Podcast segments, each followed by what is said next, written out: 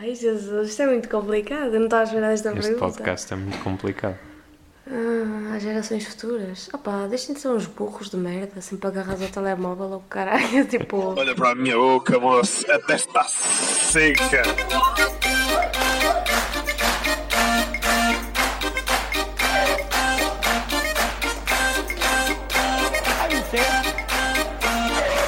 Olá!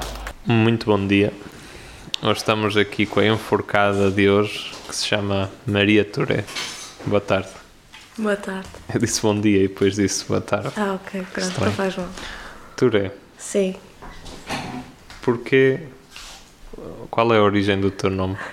Isto Touré. É, ah, isto é assim, logo de chamada. Começa logo assim. Pronto, está bem. Ah, então, o meu nome, há duas variantes. Eu ainda não percebi muito bem qual é ah, a verdadeira, porque não se conhece muito bem também ah, nenhum dos meus familiares. Nenhum dos meus familiares Touré sabem também a história muito bem, e quem me contou a história foi a minha avó, que não é Touré, era mulher do meu avô que era, que era Touré. Mas, pelo que eu sei, ah, o nome varia ou da Bélgica ou de França. E hum, nós tivemos um, acho que era engenheiro, que veio para cá para Portugal ajudar na construção do Porto de Leixões e depois acabou por ficar cá no Porto a trabalhar e a, e a viver e depois mudou-se para a Régua, que foi onde ele, eles depois assentaram e depois conheceram a minha avó e tudo mais. Então não tem nada a ver com aquela doença do síndrome Não, não tem nada a ver, de Touré. não tem nada a ver, não. Até porque há muitos turistas em França que não tem nada a ver também. Peço desculpa pela minha ignorância em termos de, de nomes. Hum, quantos anos tens? Quem és? Queres fazer uma pequena apresentação? Ah, tenho 22 anos. Uhum. Ah, o que é que era mais para responder? Uma pequena apresentação, porque as pessoas agora só sabem que tens Tipo o no nome. primeiro dia de escola? Sim, Ok. Olá, o meu nome é Maria Toria, tenho 22 anos. Neste momento estou a viver no Porto, estou a estudar na Faculdade de Letras da Universidade do Porto. Ahm, de onde é que eu sou? Sou de muitos sítios. Eu nasci em Lisboa, ok. ah, mas a minha família, tanto da parte do pai como da mãe, é da Régua. Ah, e ahm, eu vivi lá também durante uns tempinhos, mas o sítio onde eu tive mais foi em, ah, nos Açores. Tive desde os 8 anos até aos 14. Depois ah, tive em Esmoriz, tive em Leiria. Quando era mais pequenita também vivi em São João das Lampas, em Sintra. E mais uns sítios por aí, que agora Por- não me estou a lembrar. Porquê essa itinerância por todo o país? É assim, não há uma resposta assim clara. Hum, às vezes era por causa do trabalho. Uh, tanto o meu pai, principalmente quando eu, era, quando eu era mais pequena, era por causa do trabalho. Portanto, a minha mãe, como o meu pai, trabalhavam em áreas muito diferentes. A minha mãe tirou agricultura vinícola e o meu pai tirou hum, desenho industrial. E então era um bocado difícil para eles estarem num, num sítio só onde os dois tivessem oportunidades de emprego boas, ou seja, nós às vezes ah, íamos para este sítio porque o meu pai tinha uma proposta boa, outras vezes mudávamos para aqui porque era a minha mãe que tinha uma proposta de trabalho. E ah, eu acho que os meus pais também se começaram a habituar um bocadinho a esse ritmo e começou a ser uma coisa muito natural para eles.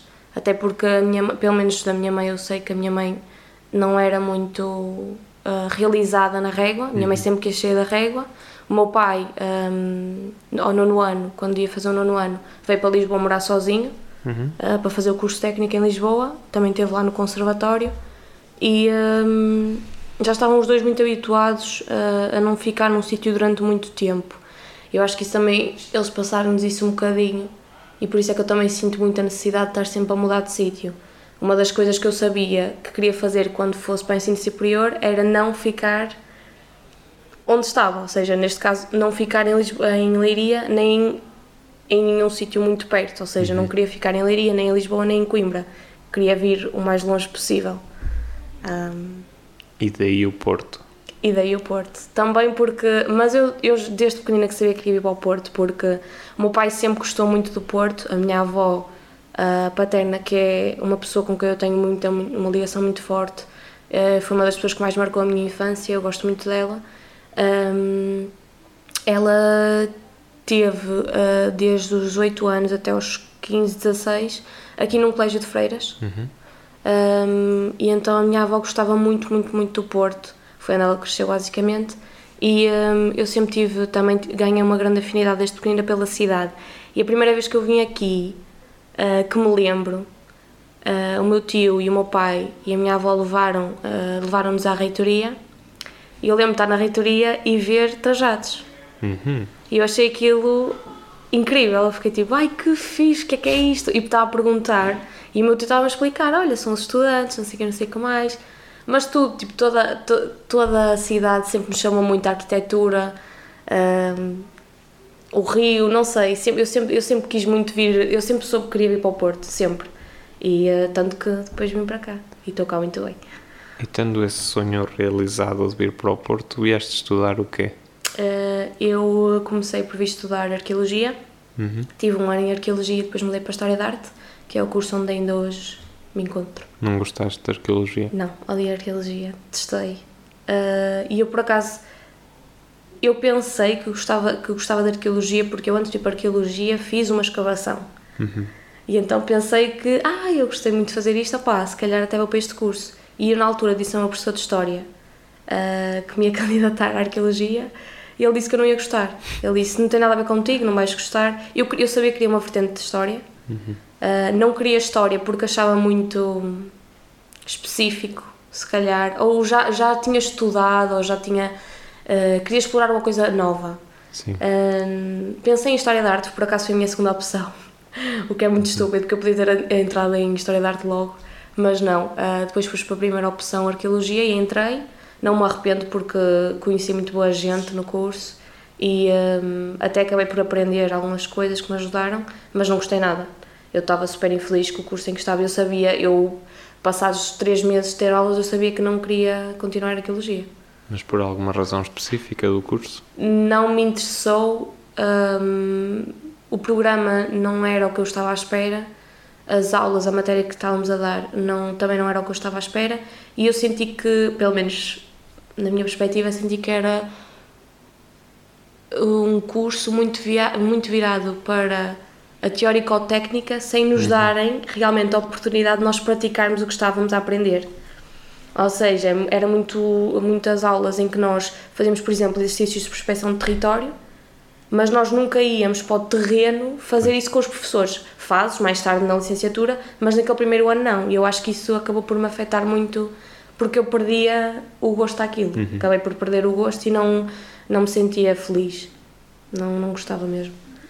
E mudaste para a História da Arte? Fizeste a licenciatura? Ainda não acabei a licenciatura. Okay. Fiz uh, quase todas as cadeiras. Uhum. Estou agora a fazer melhorias uh, para subir a minha média o máximo que conseguir para depois fazer um mestrado lá fora lá fora? Já tens algumas opções em mente? Tenho muitas opções em mente, ainda não sei. Eu, eu provavelmente nunca vou conseguir decidir. Eu provavelmente vou tendo estas opções todas, vou-me candidatar todas e depois vou calhar na calhar, pronto. E o mestrado em quê? História da arte, mas alguma coisa em específico? Hum, eu gostava de, de, me especializar em curadoria e mercado da arte. No entanto, a maior parte das instituições que têm esses cursos são privadas e são muito caros.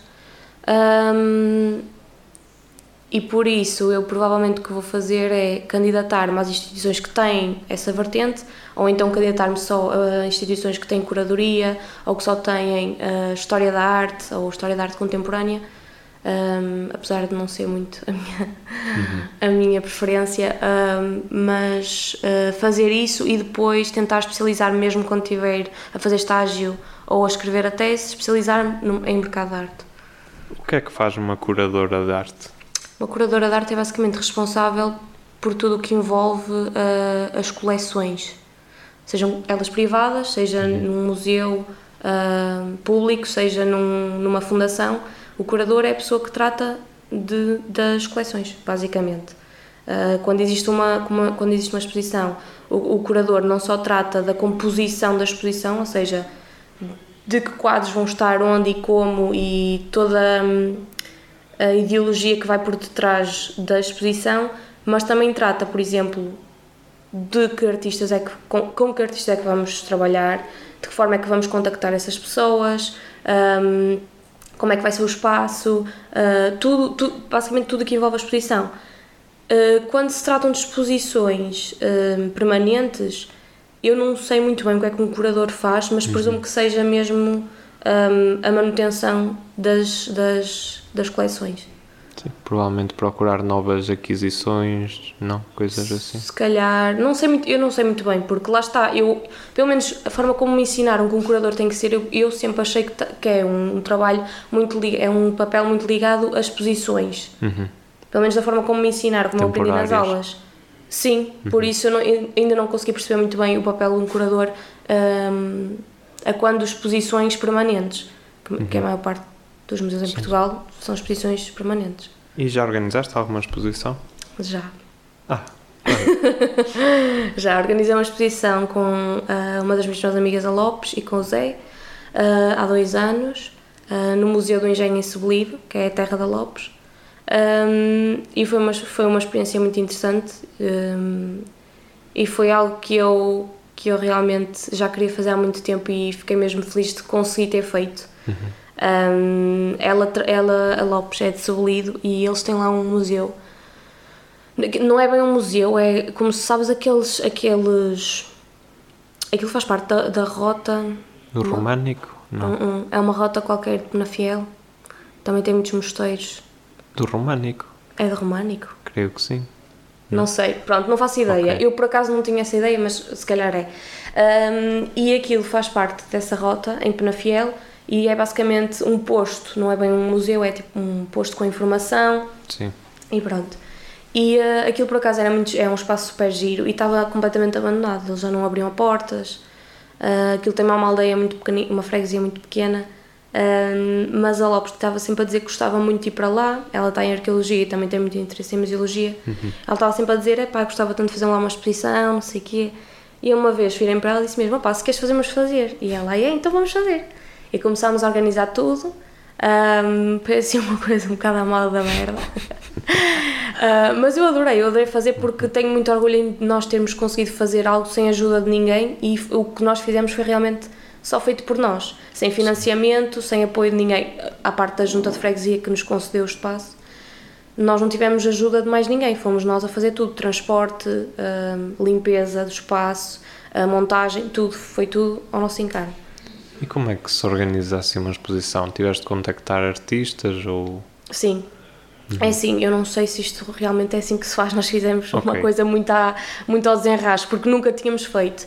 Mas também foi um bocado propositado, porque nós queríamos fazer mesmo uma coisa assim ah, para aprendermos.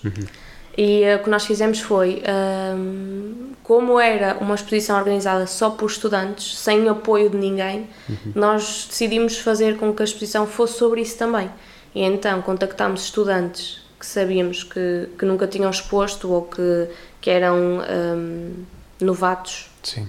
ah, e ah, contactámos ahm, o maior número de estudantes possíveis e dissemos, olhem, estamos a organizar isto, ah, não vamos conseguir financiar nada, não vamos conseguir dar-vos transporte, nem pagamento, nem nada, é só mesmo se vocês quiserem. Nós no fim comprometemos, comprometemos-nos a fazer um, ahm, um relatório, um portfólio de, de, de exposição para vocês conseguirem anexar ao vosso currículo e, e dizerem que sim senhor, já tiveram obras expostas. Certo. Para além disso, não vos conseguimos dar muito mais. Ah, E eu, por acaso, fiquei muito surpreendida com a resposta porque estava à espera que o pessoal fosse aderir muito mais. Ok. E nós já tivemos Sim, esta sim, conversa ah, quando estávamos em Chaves. Uhum. Eu, por acaso, tinha, tinha a ideia que o pessoal ia aderir muito mais porque o que eu senti foi que muita gente, a partir do momento.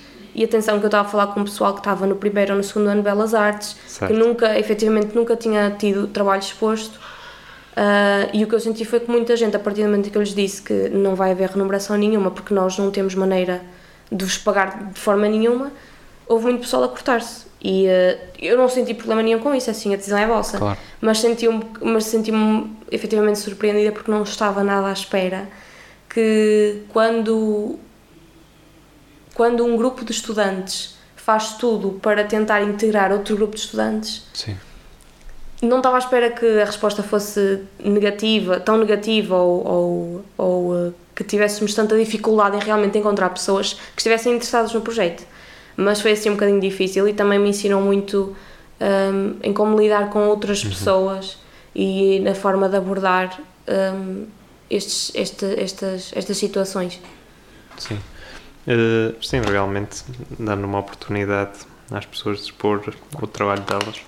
Uh, e, e, e das pessoas que foram, foi, correu bem? Foi bem sucedido? Uhum. Sim, nós tivemos cerca de 160 pessoas ao todo. Foi Oh. dois dias, Uhum. das uh, 3 às 6, se não me engano, ou das 3 às 7, foi assim. Tivemos só abertos durante a tarde e foram 160 pessoas, por isso sim, acho que. Tendo em conta que foi em Sepolido, que não é propriamente Exato. fácil. Sim, e nós chegar até lá. estávamos à espera que a maior parte do pessoal que viesse à exposição fo- fossem amigos ou conhecidos nossos e não. Uhum. Foi muita gente uh, de lá da terrinha mesmo ver a exposição e isso foi incrível para nós porque foi, foi super recompensador. Nós não estávamos nada à espera que o pessoal aderisse tanto e efetivamente aquilo foi, foi uma exposição muito gira por causa disso.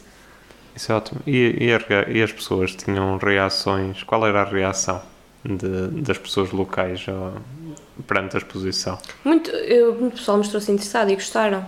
Ahm, houve pessoal que ficou assim um bocado mais chocado porque nós realmente tínhamos lá peças ahm, que tratavam de temas ditas mais tabu, principalmente nestas, nestas freguesias. Por exemplo, tínhamos uma composição ah, feita por três quadros ahm, que falavam sobre ahm, a feminidade, a menstruação, tudo isso.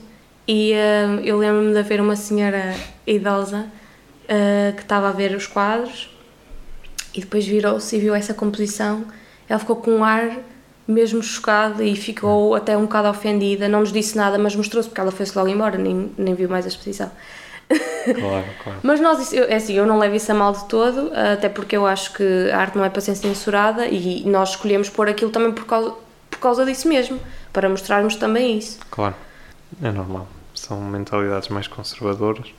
Hum, falaste de uma coisa que me chamou logo a atenção por algum motivo, que é que tu viveste na Régua e que a tua mãe era tirou agricultura vinícola.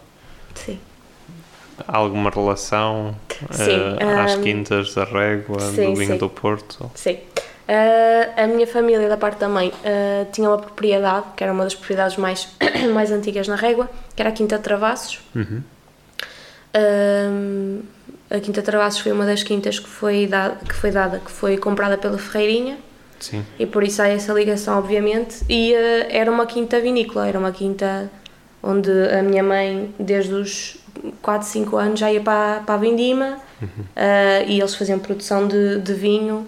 ahm, e, ah, e por isso também há uma grande ligação nesse aspecto com a minha família, ah, mesmo culturalmente. Eu lembro-me que desde pequenina que uma das coisas que mais faz na minha família é molhar a Xuxa em vinho e dar aos bebés. Já e o meu avô diz muitas vezes: Ah, ah, é só para vocês irem habituando ao gosto do vinho.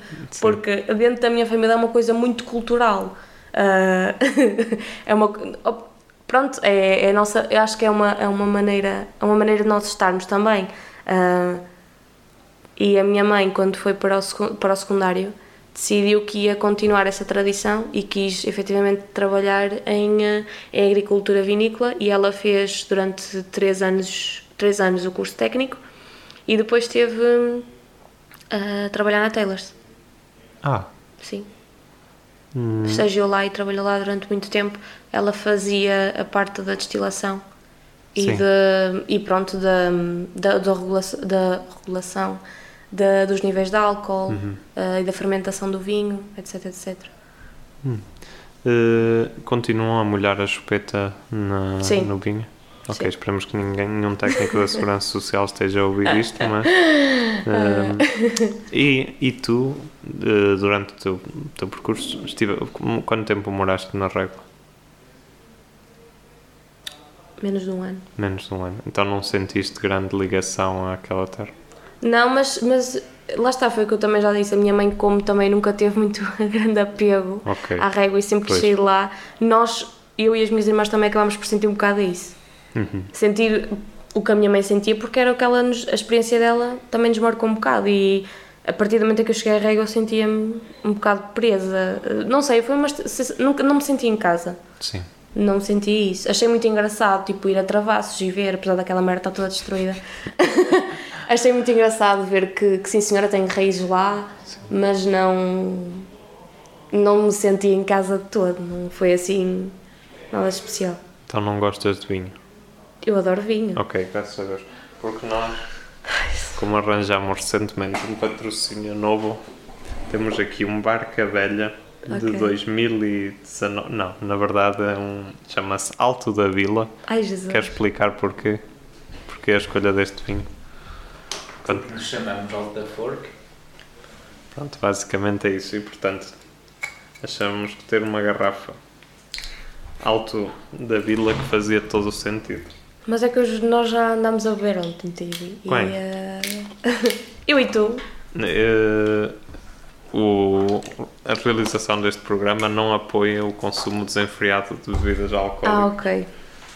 Como é Mas- feito por ti, não pensei que fosse esse o caso. Não, não, não. Isto é só para, para honrarmos as tuas origens Ah, sim, sim, sim. vinícolas, percebes? Claro, Temos claro. a tua análise.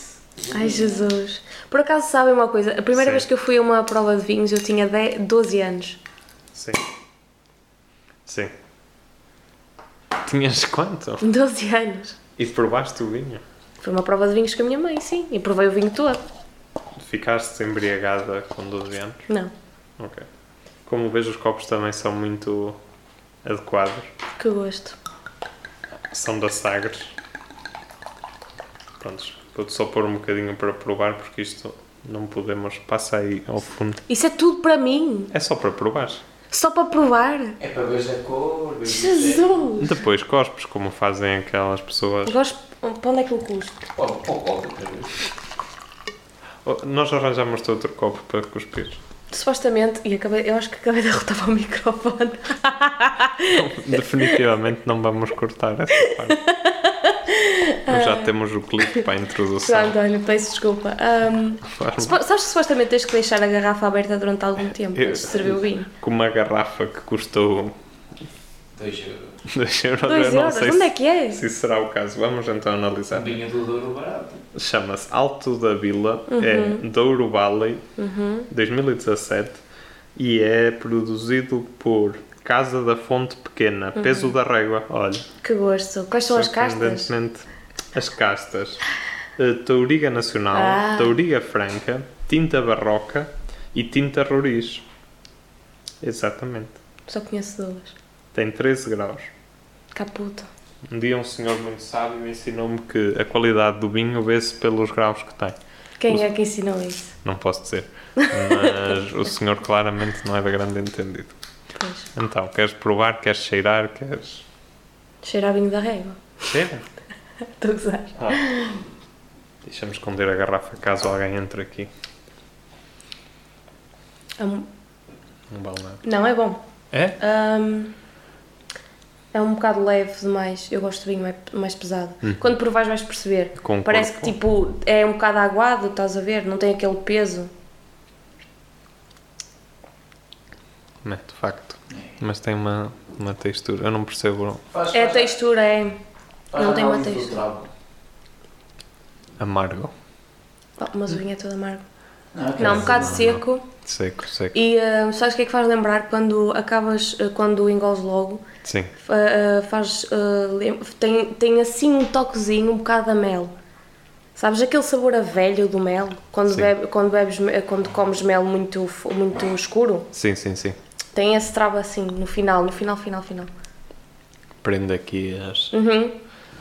Por acaso, eu estive na adega de um velhote eh, numa aldeia chamada Antigo de Serraquinhos há uma semana e ele disse-me que antigamente que misturavam o mel no vinho.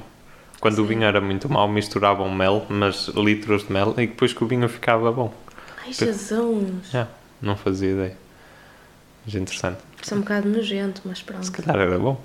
Opa, devia ser bom, não é? Mas então está aprovado não voltava a comprar. Mas não é um vinho mau. Pronto, de qualquer forma, se nos quiserem patrocinar, Alto da Vinha, acho que ficava muito bem. Uh, continuando então. Preferes vinho branco ou vinho tinto? Vinho tinto. Vinho tinto. Mas isso lá está, isto tem a ver muito com a minha família. Na minha família é, o que, be- é o que se bebe mais vinho tinto. Mesmo o meu gosto, o meu gosto já foi treinado. Por isso é que eu estava a dizer, ah, este vinho é bom, mas. Ah, ah, não sei, eh, eu já tenho, já tenho assim alguns chips que me foram postos desde pequena. Implantados. Sim. Por exemplo, eu demorei muito tempo a gostar de vinho alentejano. Uhum. E não era porque não gosto, porque efetivamente gosto e é, é dos meus vinhos favoritos. Mas em minha casa, como não se bebia, na minha família não se bebia, não era hábito beber-se vinho alentejano, eu demorei um Sim. bocado de tempo a habituar-me, porque o vinho alentejano tende a ser mais pesado, mais seco. O vinho de Douro não. É mais como Vivo, este. Mais robusto. Quando eras bebê também te davam sopa de serrabulho? Não, não, não, isso não. Isso não. Isso não Isso dava. não. Muito bem. Hum, falaste na, na Ferreirinha e, Hum. como se não sabem, também vão à Wikipédia, que não vamos estar aqui a contar a história da senhora, É aquela Hum. gaja da vinho do Porto. aquela gaja. Hum, tem, tens alguma ligação familiar com ela ou foi só. Não, tenho. Tens mesmo? Sim, Do lado. direta. Do lado do, da minha mãe, do pai da, do, do pai do pai da minha mãe. E ficou alguma memória na família disso? É algum legado ou é tipo uma ligação distante que, que não tem Quinta. qualquer. A Quinta de Travassos. Ai, Que era uma das foi- quintas dela. Mas não foi herdada diretamente por vocês. Foi. Ai, foi, ok. Sim, Então, a quinta era mal. nossa. De, de- Ok, a, ok, quinta foi passada por gerações. Nós não, nunca a compramos. Ok. A quinta foi, foi eh, comprada pela primeira vez pela Ferreirinha, quando ela começou a construir o Império. Uhum. eh, no Douro e eh, uma, das, uma das, das quintas, ela depois dividiu aquilo tudo no testamento. E uma dessas quintas foi para a nossa, para a nossa parte da família. Hum, interessante. Nós nunca a comprámos, a quinta sempre passou de geração. Muito bem. Hum, disseste que também mo- moraste nos Açores e que foi onde talvez tivesses vivido durante mais tempo Uhum. na tua infância. Como é que foi? Adorei. Eu adorava os Açores. Porquê? Pá, primeiro eu acho que é um sítio incrível para criar crianças. Uh, a natureza uh, é uma ilha, ou seja, supostamente é um espaço muito mais seguro do que aqui. Uh, e efetivamente é um espaço mais seguro. Toda a gente se conhece, as escolas são muito boas. O pessoal não tem essa noção, mas as escolas são muito boas lá. O ensino é muito bom lá. Um, tens uma qualidade de vida que nunca consegues ter aqui. Um, tens praias super seguras, estás no meio do mar Atlântico, o pessoal pensa que aquilo é tipo grandes ondas, não, as praias são mesmo calminhas, um, consegues fazer férias sem ter que ir para o Algarve, Uh, vives no meio dos animais, opá, é incrível, é incrível. Eu adorei viver lá, Em que ilha é que estiveste? São Miguel, São Miguel. Fizeste lá muitos amigos? fiz. E visitas com frequência? Não, Não. não. Cresci, não, eu gosto muito das pessoas que conheci lá, mas já cresci, já não. É assim, quando, tu- quando uma pessoa também vai mudando de casa, mesmo que uma pessoa vai te- vá tentando uh, esta- um, continuar com certas ligações, isso perde-se. E não é uma coisa que me chateia de todo, eu já estou um bocado habituada, na verdade. Mas gosto muito das pessoas que conheci lá, tenho muito carinho por elas, mas não há assim muito a fazer, não é? Não vou andar a forçar conversa com as pessoas só para não perder essas ligações, se elas acabam naturalmente. Certo. Uh, continuando no tema das viagens, falando das viagens para os Açores, gostas de viajar? Adoro. Porquê? Não sei, eu sempre viajei desde pequena. Então sempre foi uma coisa ah, muito ah, normal para mim.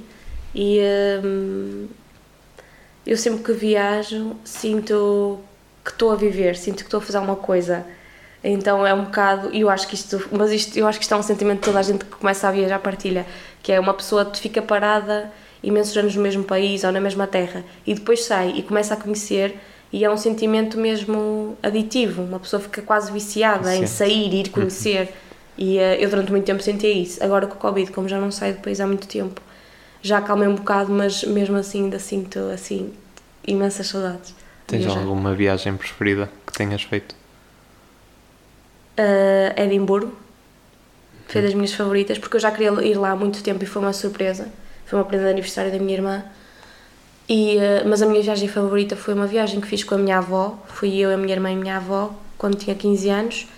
E tivemos um, em França, na. Como é que se chama? Como é que se chama? Uh, na Bretanha. Ah, sim. Na Bretanha. E depois fomos para a Alemanha, para Algói Uhum. que é à beira dos Alpes. E foi incrível, tivemos lá imenso tempo, ah, acho que foi quase três semanas, Um, e foi incrível, adorei. Foi mesmo especial. Fazer uma viagem assim com a minha avó foi muito. foi incrível. Tens já algum destino que penses, onde penses viajar no futuro? Sim, muitos. Um, eu agora estou a ver se em novembro vou a Barcelona, porque a minha filhada está lá, a Sara.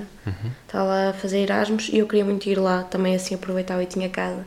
Mas também queria muito ir lá para ver como é que é a cidade, para ver se gosto, porque uma das minhas opções para ir fazer um mestrado é em Barcelona, precisamente. E também queria aproveitar para, para ir lá e ver como é, que, como é que me sinto e se gosto da cidade, se não gosto. E pronto. A filhada, suponho que seja uma filhada académica. Sim. é.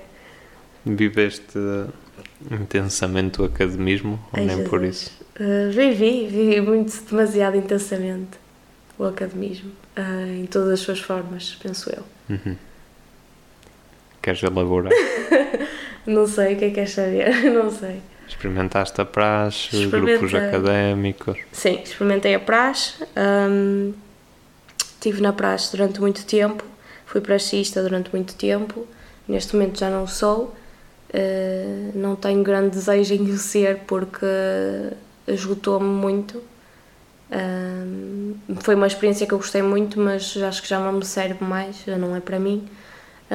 Mas gostei muito de ser praxista e de praxar e da praxe. E um, também estive envolvida na tuna Uhum. durante muito pouco tempo, porque não, não me sentia bem, não me sentia confortável lá, não me sentia acolhida, não, não gostei. Ah, e também ah, estive inserida noutro grupo académico, que é que neste momento é o grupo académico que eu dou mais prioridade por achar que é que na falta dos outros sempre foi o que, o que me deu mais. E por isso ainda lá continuo e espero continuar durante muitos anos. Muito bem.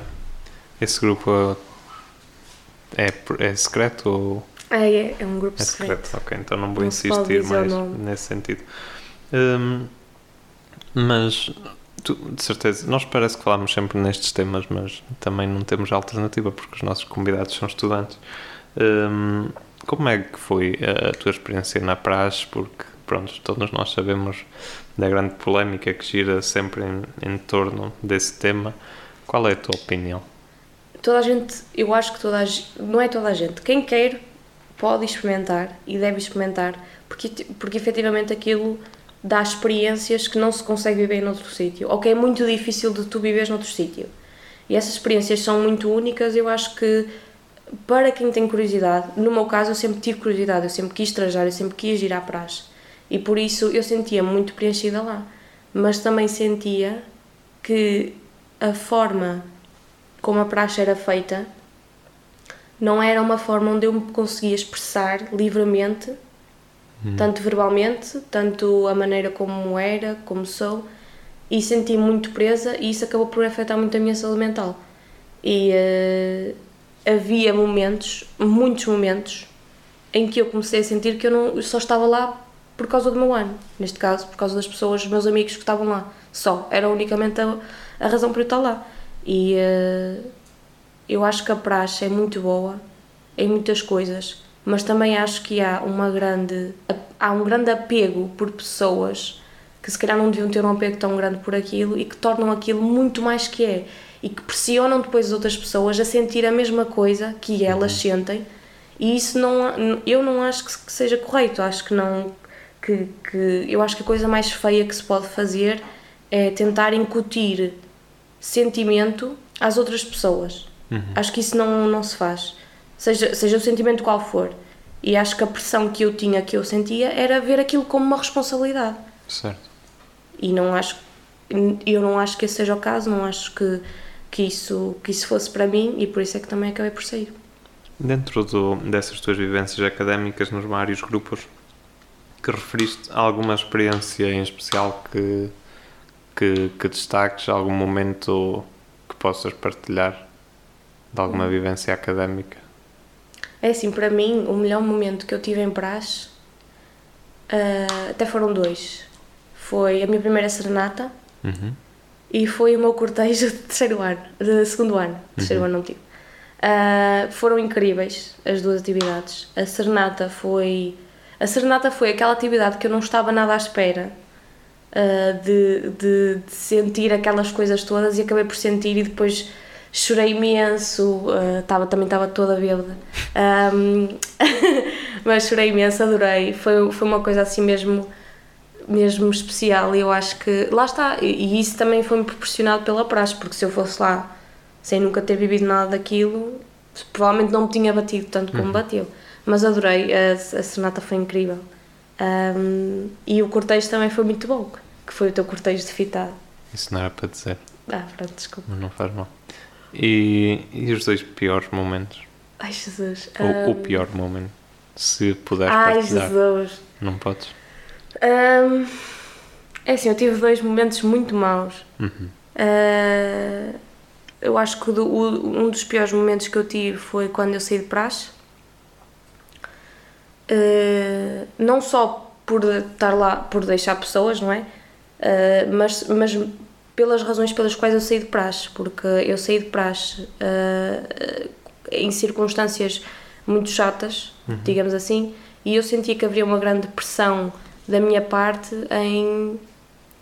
Havia grande pressão da minha parte em não dizer o que se passava em praxe a outras pessoas Uhum.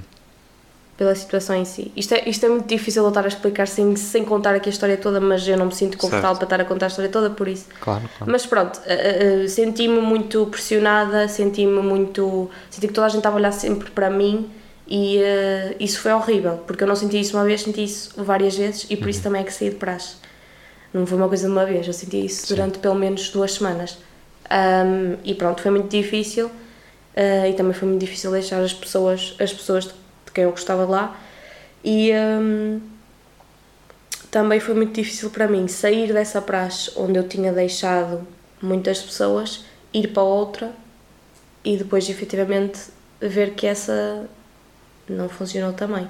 Uhum. Uh, e não foi, por, não foi por causa de mim diretamente, mas foi porque pronto, as pessoas não se entendiam e decidiram sair.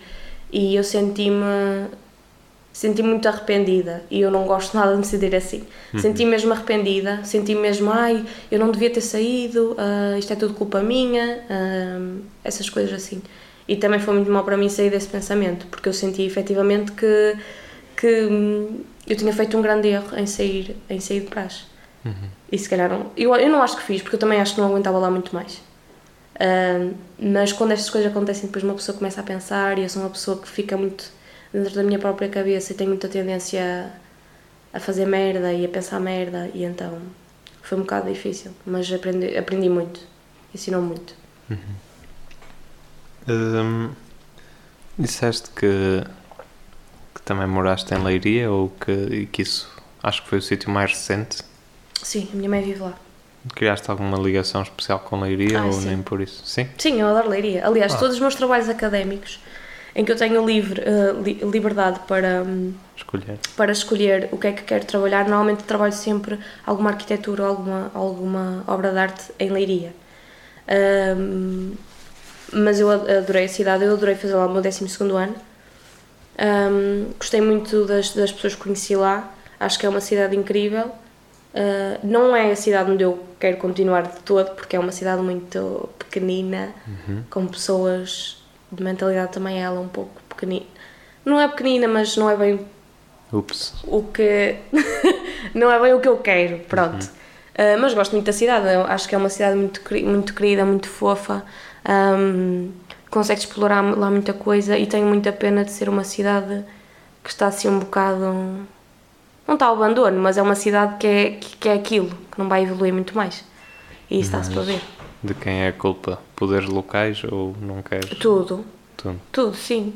Por exemplo, eu já falei várias vezes do, do exemplo do Arquivo de Leiria. O Arquivo de Leiria, eu não sei, é assim, a Diocese- de Leiria é, é uma das maiores dioceses ahm, de sempre. De, de sempre. É uma das maiores dioceses, é uma das maiores dioce- dioceses de Portugal, porque engloba ah, Leiria, Fátima e. ah, como é que se chama? Onde tem. Onde tem ah, não é Óbidos. ahm, Diga. ah, ai, como é que se chama? Caldas de Rainhas. Ah, sim, Caldas sim, de Rainhas, sim. A Marinha Grande, Vieira, esse, esse, esse, esse espaço todo.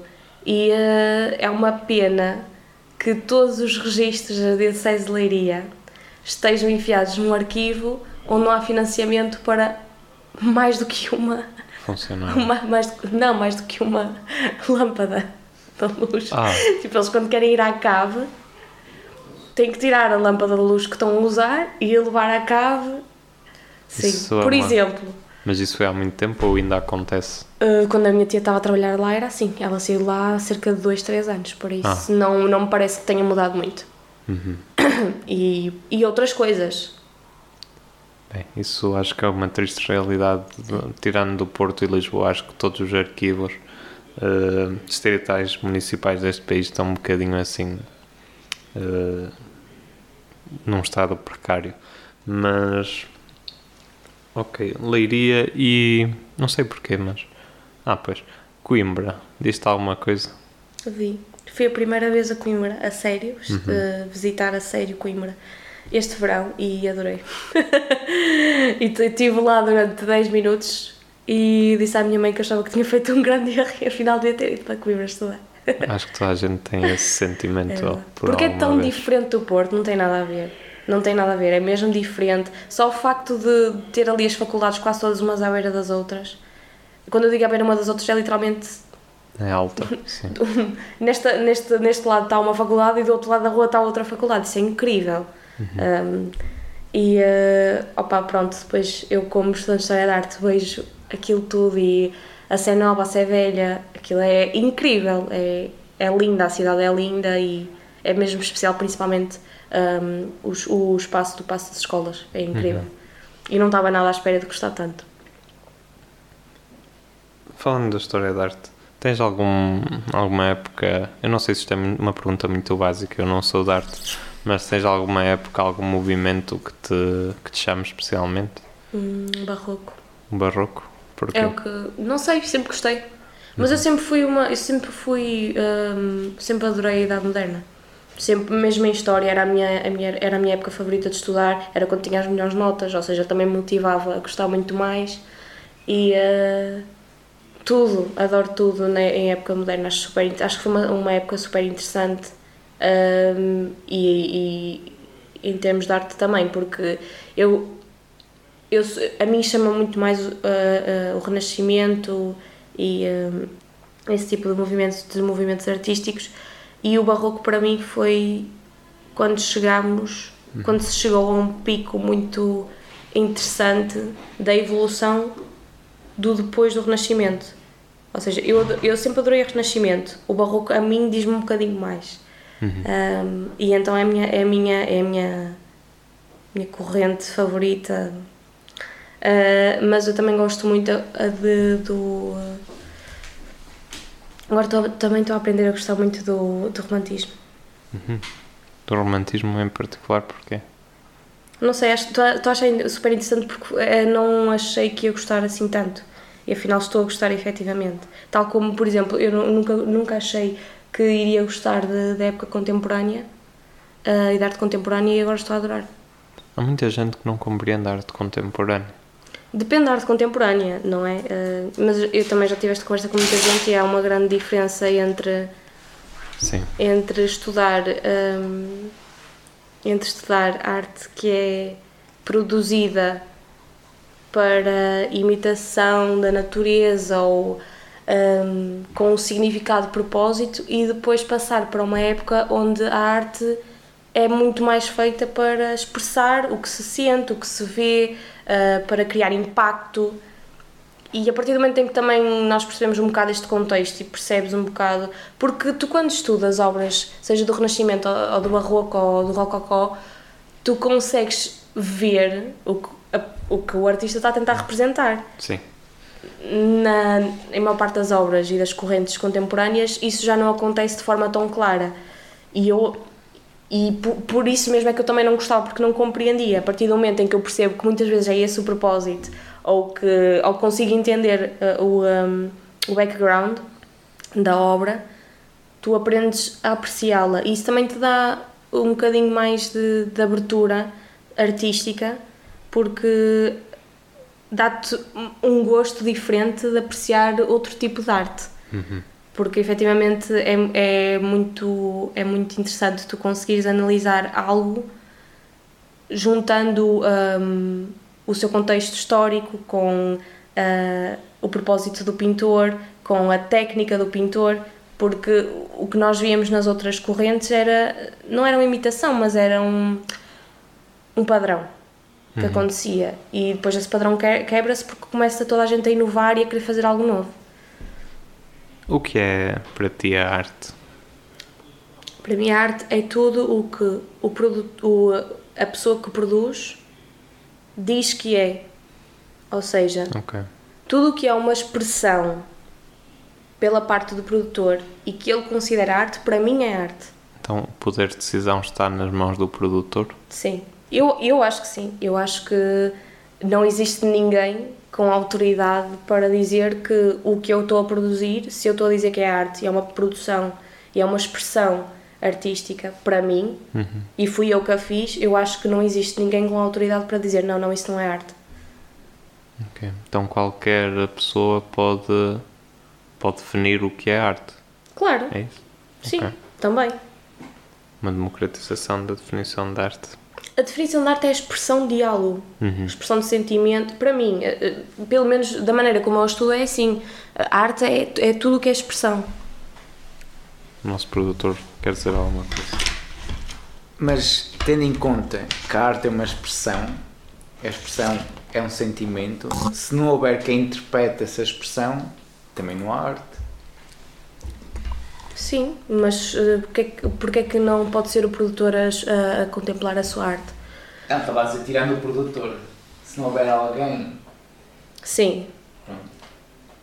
Achas que isso, mas achas que isso anula o facto de não, só ser arte? só perguntar. Eu não acho. Eu acho que tu pode, po- eu acho que pode ser feita uma, uma obra de arte pode ser feita, pode não haver ninguém que a contemple, mas eu não acho que isso deixe de ser arte. Acho que tira um bocado o propósito, não é? Porque normalmente as, as produções de arte também, têm, também são feitas para uma pessoa conseguir ligar o que o expressou a outras pessoas. Sim. E se, se essa conexão não é feita, é um bocado difícil tu hum, realizares o propósito de fazeres arte. Mas eu não acho que isso vá anular o facto de ser uma obra de arte, de todo. Isto é como aquela questão, velha questão filosófica, que é imagina que não havia ninguém para percepcionar o universo. O universo não existia. É mais ou menos isso. Exato, é basicamente isso. E outra, e outra. E então se não. Todas as obras que não têm um produtor não podem ser arte, por, por exemplo, qualquer coisa da natureza. Assumindo que não tem um produtor, não é? Não, não pode ser eh, arte, uma paisagem não pode ser arte, só a paisagem, não é um retrato da paisagem, mas só a paisagem.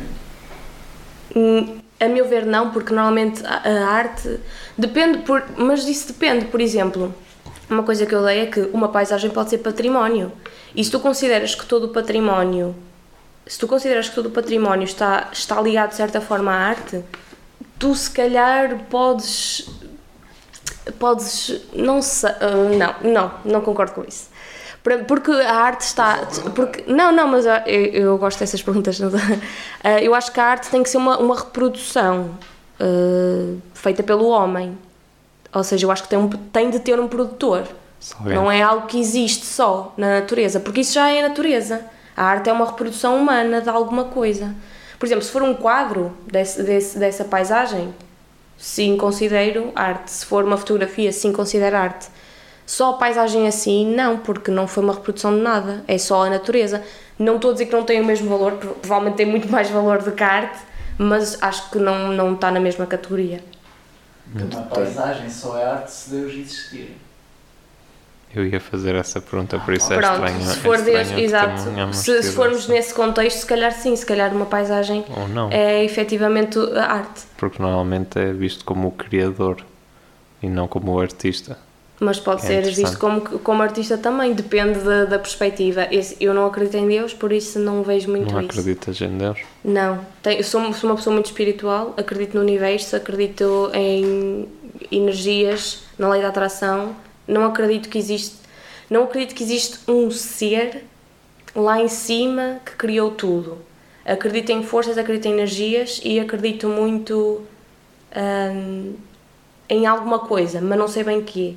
E não acho que seja Deus, pelo menos da forma como as religiões hum, o representam. Acreditas no karma? Acredito. Porquê? Porque já, já, já sofri com karma.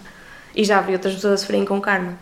E eu acredito muito nas energias e na lei da atração, ou seja, o karma é só uma dessas componentes. Por isso, sim, acredito no karma.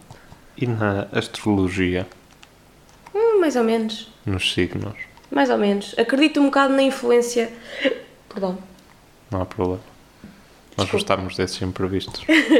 Acredito, acredito na influência que possa ter na personalidade, mas não acredito que tu és aquilo. Uhum. Nisso não acredito. Muito bem. Hum, Vou-te agora pedir uma coisa que é, como tu já estou a ver que estás a olhar muito para o relógio. Não, não estou. Ai não.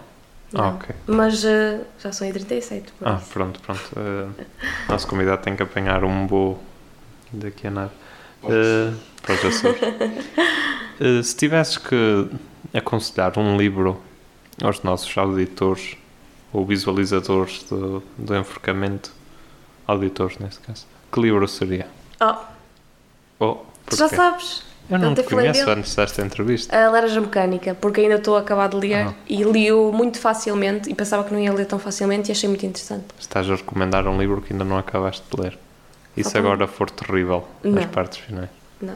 Mesmo que acabe de forma terrível, eu acho que pelo menos até, até onde eu estou a ler vale a pena.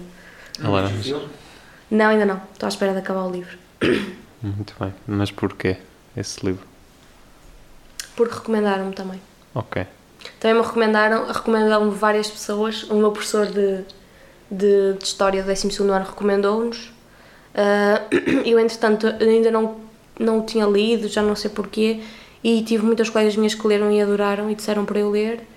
E eu estava, esta- estive sempre a adiar, porque eu, desde que vim para a faculdade, perdi a minha capacidade de leitura, não conseguia concentrar, não tive muitos problemas. Este verão consegui outra vez começar a ler e estar eh, focada e, e consegui, co- eh, comecei a ganhar gosto outra vez. E eh, quando estava à espera do autocarro em Leiria, por acaso, entrei na Bertrand e estavam a, estavam a vender a laranja mecânica por metade do preço. Então eu comprei e comecei logo a ler e pronto, fiquei apaixonada pelo livro. A Laranja Mecânica, fiquei aqui a recomendação. Foi escrito originalmente em que língua? Em inglês, não foi? Em inglês, mas aquilo está escrito uma gíria.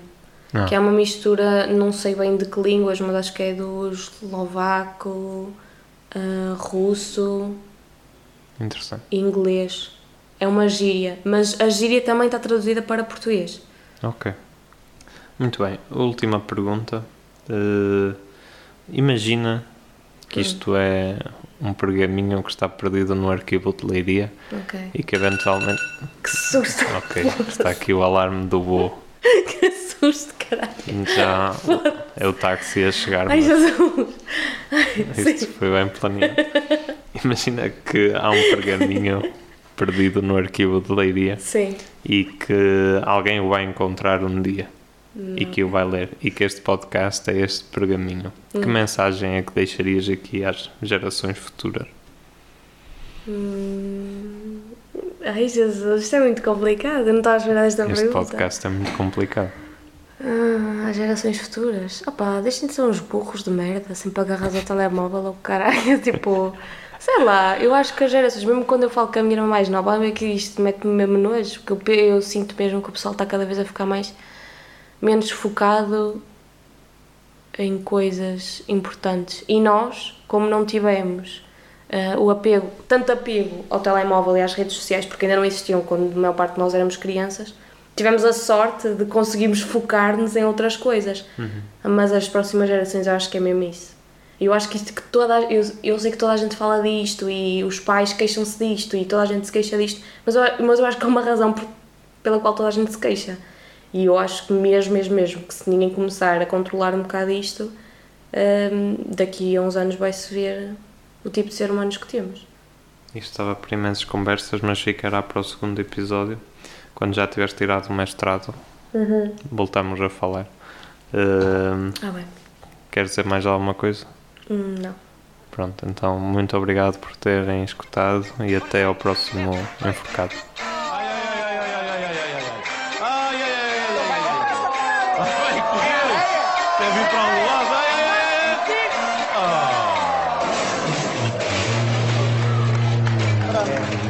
Já foi, já foste.